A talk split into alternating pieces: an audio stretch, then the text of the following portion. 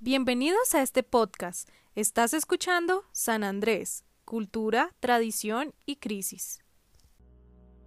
El ecoturismo es una nueva alternativa de turismo, algo diferente. Esto permite que se protejan los recursos naturales del destino, la cultura y haya un crecimiento social y ambiental, buscando como objetivo generar conciencia frente a los problemas ambientales en el mundo. Hay algunos destinos importantes en donde podemos realizar ecoturismo. Estos países son Costa Rica, Ecuador, Colombia, Brasil, entre otros. El ecoturismo en un país como Colombia, por su ubicación y diversidad en su fauna y flora, es realmente llamativo para los nuevos turistas, ya que se interesan en vivir una experiencia llena de colores, aromas y cultura. Colombia cuenta con cerca de 59 lugares protegidos, de los cuales 21 están habilitados para practicar el ecoturismo. Pero no solo existe ecoturismo, sino que de la mano con este se encuentra el turismo sostenible, que como su nombre lo indica o describe, busca un equilibrio con el medio ambiente, progreso social y crecimiento económico. Esta forma de turismo